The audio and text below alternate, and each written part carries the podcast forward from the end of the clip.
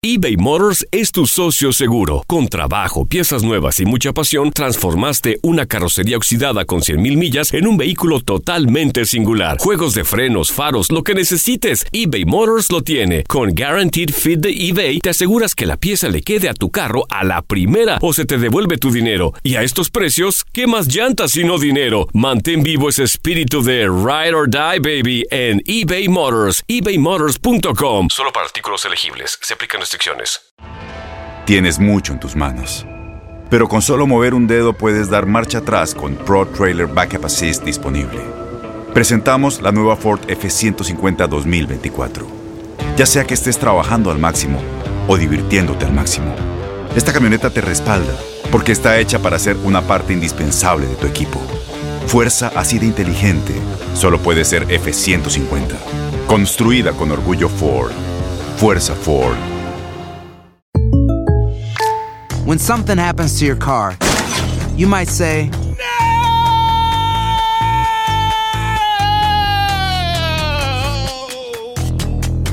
My car. but what you really need to say is something that can actually help. Like a good neighbor, State Farm is there. And just like that, State Farm is there to help you file your claim right on the State Farm mobile app. So just remember, like a good neighbor, State Farm is there. State Farm, Bloomington, Illinois. Boost Mobile tiene una gran oferta para que aproveches tu reembolso de impuestos al máximo y te mantengas conectado. Al cambiarte a Boost, recibe un 50% de descuento en tu primer mes de datos ilimitados. O, con un plan ilimitado de 40 dólares, llévate un Samsung Galaxy A15 5G por $39.99. Obtén los mejores teléfonos en las redes 5G más grandes del país. Con Boost Mobile, cambiarse es fácil. Solo visita boostmobile.com. Boost Mobile, sin miedo al éxito. Para clientes nuevos y solamente en línea, requiere AroPay. 50% de descuento en el primer mes requiere un plan de 25 dólares al mes. Aplican otras restricciones. Visita boostmobile.com para detalles. El siguiente podcast es una presentación exclusiva de Euforia On Demand. El ingeniero Noel Samot, que hasta el viernes figura como el coordinador de proyectos estratégicos o proye- proyectos críticos de la Junta de Supervisión Fiscal, una, un requisito que tiene el título 5 de la ley promesa, que es el que tiene que ver con el asunto del estímulo a la economía y al desarrollo de la economía en Puerto Rico. Ustedes saben que hace unos días, unas semanas, se anunció que había renunciado a su puesto como coordinador. Algo que trajo mucha sorpresa eh, porque, primero que todo, no había ninguna información extraoficial de que Samot estuviera considerando irse. Además, Samot había eh, protagonizado un incidente en el que la Junta había intentado tomar control de la Autoridad de Energía Eléctrica eh, y fueron inclusive ante el tribunal para que se le nombrara a Samot a nombre de la Junta como síndico de la Autoridad de Energía Eléctrica, por así decirlo. Es decir, que era una persona que goza o gozaba de toda la confianza de los miembros de la Junta, o por lo menos eso creíamos nosotros hasta el día de hoy. Pero en una entrevista que le da, eh, mejor dicho, en una historia que el periódico El Nuevo Día recoge hoy sobre un foro en el que participó en el día de ayer el ingeniero Samot eh, sobre precisamente inversión privada en Puerto Rico, el ingeniero Samot hace unas expresiones que han resultado explosivas y que han traído además reacciones por lo menos del representante del gobernador ante la Junta de Supervisión Fiscal, el licenciado Cristian Sobrino, que han eh, resultado explosivas y han develado información que no era parte del récord público.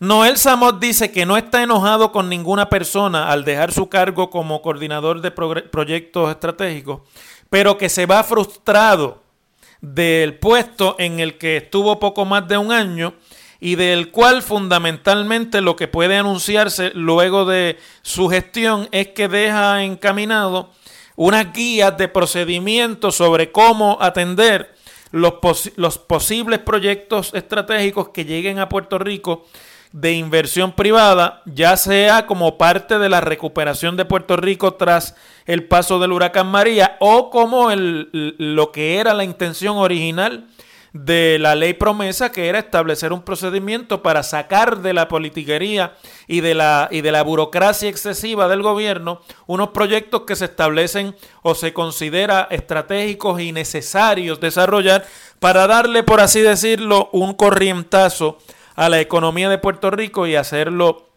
y hacerla eh, pues recuperarse, pero más que eso reaccionar.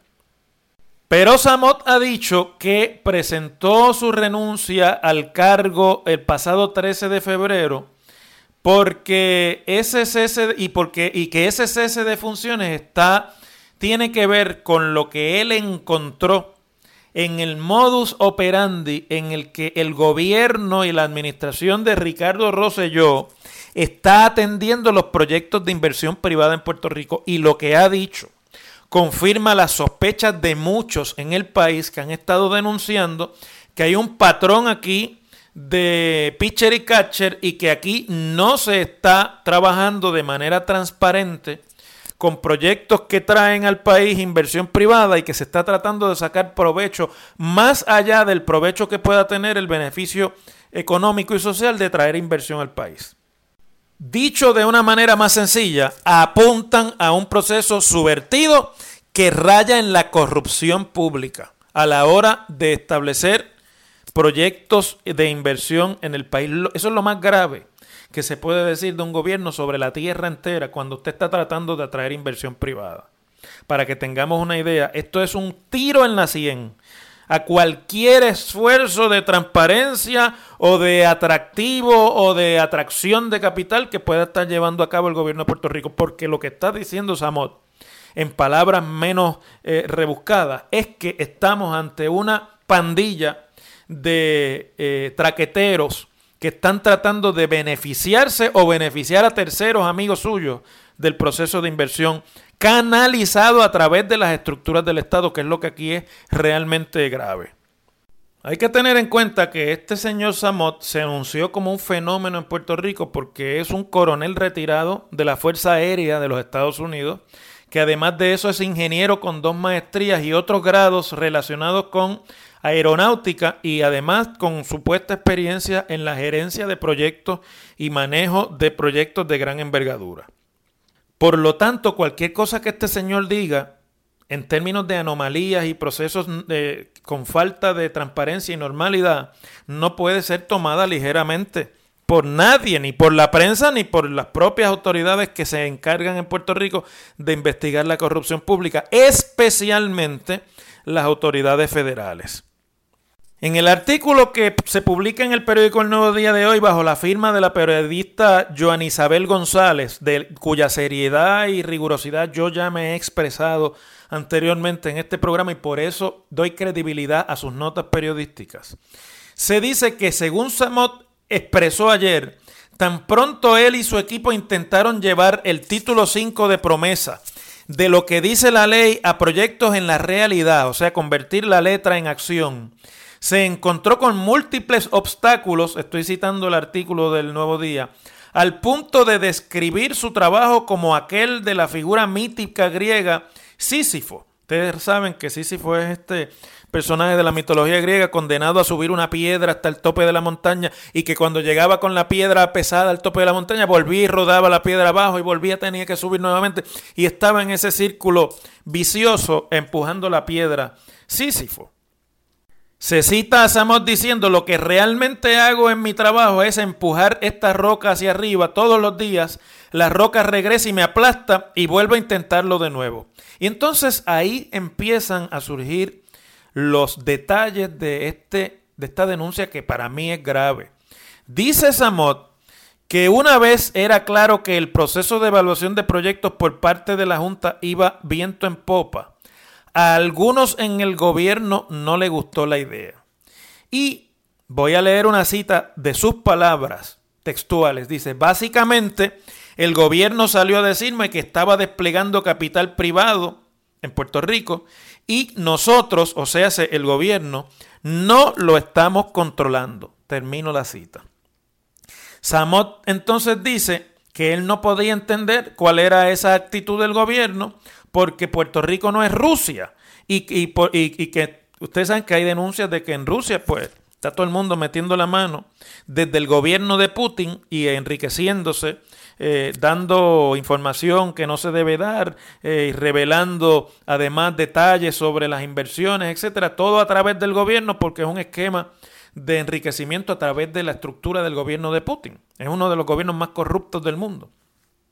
Entonces, dice Samot que él pudo comprobar que otros oficiales del gobierno estaban tan decepcionados como él con esa circunstancia. Lo que aquí hay que preguntarse, y no quiero seguir avanzando en el análisis sin traerlo a la mesa, es ¿por qué Samot habla así en términos generales y no dice quiénes son por nombre y apellido los que del gobierno le salieron al paso con esa actitud? Porque aquí hay cosas que investigar. Eso que está diciendo Samot, a menos que ya haya hablado con autoridades investigativas a manera privilegiada, requiere investigación. Y yo hago desde aquí un llamado a la Secretaria de Justicia de Puerto Rico y a la Fiscal Federal de Puerto Rico y a la Contralor de Puerto Rico a que pongan oído en tierra con esto que está diciendo este señor.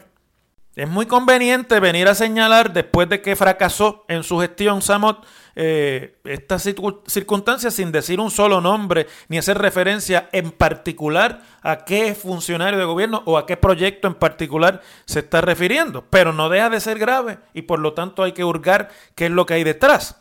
Relató, sin embargo, eh, que en el caso de un proyecto que tuvo más de 50 reuniones, eh, y luego de haber caminado un largo trecho en el proceso, la agencia de gobierno informó al inversionista o al proponente que el proyecto no era de su interés y que dos semanas más tarde de la notificación al inversionista, la agencia publicaba en un periódico del país una solicitud de propuesta o lo que llaman en este mundo de los proyectos un RFP, un Request for Proposal, con lenguaje idéntico al proyecto del inversionista. O sea, le robaron en la idea, le robaron el proyecto. Y entonces la agencia lo hace propio para repartírselo a otra gente. En otro caso, según Samot, el proyecto era de interés y para el gobierno no, era de su interés, pero no para el gobierno. Pero la agencia decidió tomarlo para ella, creando un consorcio. No se define aquí lo que quiere decir esto del consorcio y, desarrollando, y desarrollarlo la agencia por su cuenta sin contar con el inversionista eh, privado. Y entonces, en otra instancia, según dice Samot, estoy todo refiriéndome a cosas que Samot dijo ayer públicamente. Dice que tras llegar a la consideración del proyecto del gobierno, alguien, escuchen esto, alguien estaba mostrando las propuestas que estaba refiriéndose, que, en todas partes del mundo es un proceso confidencial y de, y de competencia ¿Verdad? Cuando usted está en un proceso de competencia, usted no le puede estar revelando a la competencia lo que un competidor está diciendo. Porque vamos, eso es una alta irregularidad que va a la médula del proceso de competencia, que es la credibilidad y la transparencia. Pues alguien estaba mostrándole las propuestas a otros amigos. Me sospecho que esto jumea, como ya ha adelantado el compañero Jay Fonseca en su programa, eh, por la Autoridad de Energía Eléctrica y por proyectos de inversión en la Autoridad de Energía Eléctrica, porque eso ya se había venido comentando por lo bajo en el país. Según Noel Samot, en otro momento hubo un dividirse el pastel, estoy citando, antes de que se horneara, cuando se trataba de contratos que se otorgarían. Dijo que a pesar de que él indicó que se necesitaba un proceso de contratación abierta, la respuesta que recibió fue un esta es la forma en la que lo hacemos aquí. O sea, cállate la boca porque así es como se bate el cobre en el gobierno de Puerto Rico. Entonces, más allá de esto ser obviamente un echarle flit, vamos, esto es echarle insecticida a cualquier inversionista serio no corrupto, que los hay, no todos son corruptos, que quiera venir a hacer negocios en Puerto Rico. Lo que más triste está es que cuando Noel Samot, funcionario de la Junta de Supervisión Fiscal, le comunicó a los miembros de la Junta y a la dirección de la Junta la situación que él estaba viviendo como coordinador de la Junta de los proyectos estratégicos, dice que la respuesta que eh, obtuvo, No generó mucho interés por parte de la Junta lo que le estaba diciendo, porque la respuesta que obtuvo fue que ya, ya la Junta estaba dándole una batalla al gobierno por el asunto del, del plan fiscal y del presupuesto y que no podían abrir otro frente de pelea por el asunto del desarrollo económico. Mire, yo quiero pensar que es que Samot es ingenuo, aunque una persona con esa experiencia y con la calle que tiene Samot, pues no creo que lo sea. Pero mire, esto no se lo traga nadie. Y aquí me disculpa el amigo, el, señor Noel Samot, que a lo mejor está tratando de proteger a los que todavía son sus jefes. No le hicieron caso y no le van a hacer caso porque como sabe todo el mundo, en la Junta hay gente sentada con dedos amarrados en inversiones y en proyectos en Puerto Rico y, en, y con intereses en la creación de riqueza personal en proyectos en Puerto Rico y que hacen negocios en Puerto Rico. No le hicieron caso porque no quieren tocar ni hurgar a intocables que son parte del proceso decisional para los negocios de muchos de ellos, de los miembros de la Junta, especialmente de los miembros puertorriqueños de la Junta. ¿O es que Noel Samot se chupa el dedo? ¿O es que simplemente lo tira así eh, para que uno acá ate los cabos? Porque para buen entendedor, pocas palabras bastan. Y entonces Amos dice que la pena en todo esto es que eh, muchos de los proyectos que hubiesen podido llegar a Puerto Rico en título 5 de promesa, pues ya se han ido para otras islas del Caribe donde también hay procesos de reconstrucción por los huracanes y por los desastres. Y ya esos inversionistas, al ver cómo que funcionaba la cosa aquí, pasaron de Puerto Rico. Dice, le cita la prensa Joan Isabel diciendo, eso ya se fue y no regresa al mismo tiempo que reveló que la razón por la que el gobierno federal se ha retrasado con el desembolso de los fondos post María, que hasta ayer no fue que soltaron los 8 billones de pesos de los programas de vivienda de HOD para la reconstrucción después de María, es por la falta de procesos en el gobierno territorial que puedan convencer a las autoridades federales del buen uso de los fondos públicos. Como si no fuera poco todo esto que yo estoy conversando con ustedes, un periodista pues tuiteó la cita esta en su cuenta de Twitter, el periodista Benjamín Torres Gotay publicó en su cuenta de Twitter la cita esta sobre Rusia, a lo cual brincó inmediatamente por Twitter también el representante del gobernador en la Junta de Supervisión Fiscal, el licenciado Cristian Sobrino, que también es el director de la Agencia Fiscal del Gobierno, y le salió al paso a Torres Gotay diciendo en su cuenta de Twitter que era verdad que Puerto Rico no es Rusia y que como Puerto Rico no es Rusia, no se podían dar contratos sin eh, procesos transparentes y de subasta y competencia, que era lo que, según dice Sobrino, quería hacer Noel Samot con los proyectos estratégicos que estaba impulsando desde su oficina bajo la Junta de Supervisión Fiscal, devolviéndole la bola de la falta de transparencia y de la falta de eh, eh, honestidad, por así decirlo, al propio Samot en los procesos que estableció en la Junta de Supervisión Fiscal, repito. Algo que me parece altamente poco usual, ¿verdad? Que un funcionario del nivel de Cristian Sobrino esté contestando tweets eh, de un periodista, por más conocido o, que, o menos conocido que pueda ser ese periodista, ¿cuánto impacto puede tener un tweet?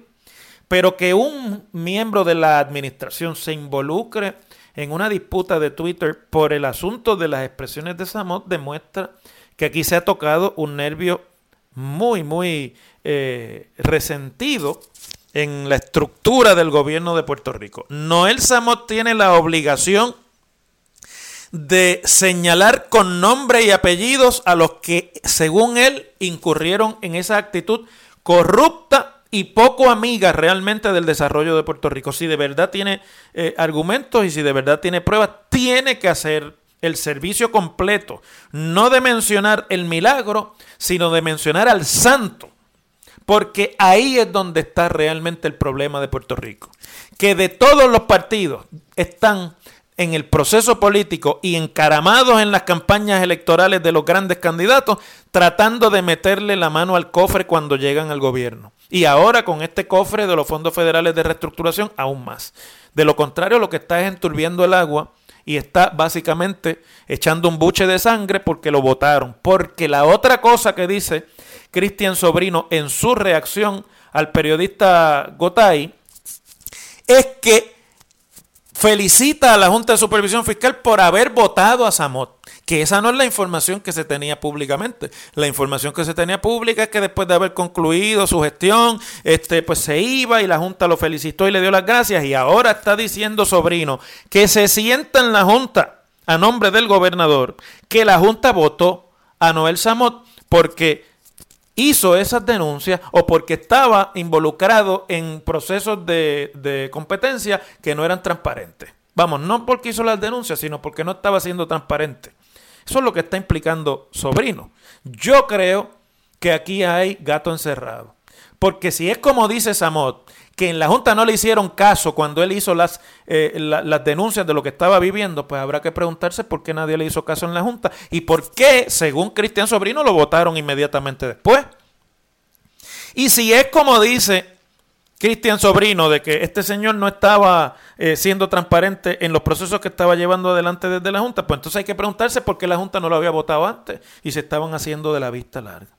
Como quiera que usted mire esto, esto es una cuestión escandalosa y hay la obligación del señor Samot de ponerle nombre y apellido a sus denuncias y hay la obligación de los organismos gubernamentales locales y federales encargados de perseguir la corrupción de corroborar a la saciedad estas denuncias escandalosas de pillaje que está haciendo Noel Samot sobre el gobierno de Ricardo Rosello. Las cosas como son. Bueno, rapidito antes de la pausa, ustedes saben que el viernes llega el Comité de Recursos Naturales de la Cámara de Representantes eh, a visitar a Puerto Rico, una visita para conocer en el field los problemas del país. Eh, aquí la discusión se ha centrado públicamente en la negativa del presidente de la Comisión de Recursos Naturales, Raúl Grijalva, demócrata por Arizona, de darle espacio a la discusión del, en la discusión del comité al tema del estatus de Puerto Rico como prioritario y que él pues dice que se va a concentrar en los asuntos de cambios a la ley promesa, de la revitalización económica del país y de la recuperación después de María. A lo cual, pues obviamente, y perdónenme, a lo cual y por lo cual se han desatado una serie de denuncias desde el PNP y también desde el PIB eh, porque no se quiere atender el asunto del estatus, que es vital, sobre todo para un partido que llega al poder siempre con la promesa de que ahora sí que viene la estadidad y que no le hagan caso en el Congreso al asunto de la estadidad para Puerto Rico, pues usted oye por ahí todos los programas y todas las expresiones de los funcionarios y de los representantes del PNP en los medios y todo es en contra de Grijalva, el, el, al quien le dicen Acuabelva, el congresista Acuabelva. Yo no sé lo que eso quiera decir, porque ustedes saben lo que se decía de la y para qué se utilizaba además de para aromar y perfumar el ambiente. Pero bueno, eso no viene al caso. El asunto es que hoy la comisionada residente que se ha resistido a la línea dura de algunos estadistas de boicotear el comité y de no ir a las vistas y de hacerle la contra y de crearle un mare magnum aquí a Grijalba y que ha dicho, bueno, pero vamos para el proceso y allí le hablamos de la estadidad. Dice que se reunió con Grijalba antes del viaje para acá y que Grijalba cuando ya le dijo la necesidad de adelantar los proyectos de estadidad y de hacer una vista pública, que le dijo que sí.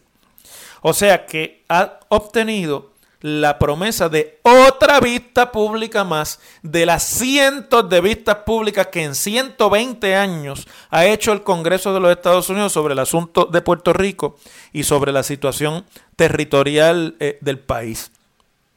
Entonces, eh, dice la comisionada residente que pues eso le da esperanza. Obviamente Jennifer tiene que jugar aquí el juego de la colaboración y no se puede declarar rebelde ni irse para la Sierra Maestra con los rifles ni vestida de fatiga porque ella está en el Congreso. Y lo que le queda allí en el Congreso de este cuatrienio que ya va en camino, ella lo va a vivir en la minoría, porque ella es republicana, y en ese comité y en la Cámara mandan los demócratas.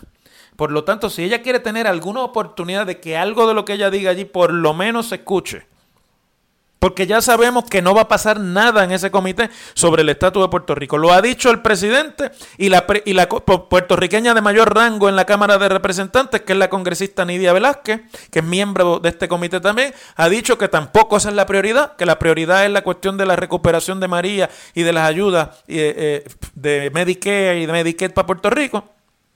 Y eso lo que quiere decir es que más de una vista pública no le van a dar.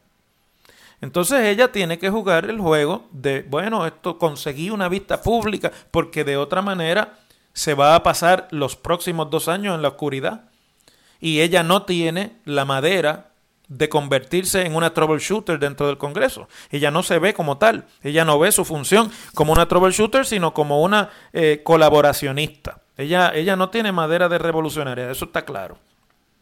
Por lo tanto, aquí lo que le queda es hacer limonada con los limones, de que ella puso su, su apuesta en la mayoría republicana que tenían hasta el año pasado, que ella es la presidenta del Partido Republicano aquí, que Paul Ryan, el, el expresidente de la Cámara y el expresidente de este comité, eh, Rob Bishop, pues le, le, le iban a ayudar a conseguir la estadía este cuatrenio y a crear la crisis sobre el estatus político. Nada de lo cual pasó. Bishop se hizo de la vista larga y en la última carta que firmó como presidente del comité escribió una recomendación que el Departamento de Justicia hiciera una consulta con el gobierno de Puerto Rico para usar los dos millones de pesos y que, etcétera. Pero cuando estaba con, en control de la agenda congresional no hizo nada ni adelantaron tampoco el proceso en el Senado, que es republicano, ni en la Casa Blanca, que también es republicana. Y hay, imagínense usted, mil excusas.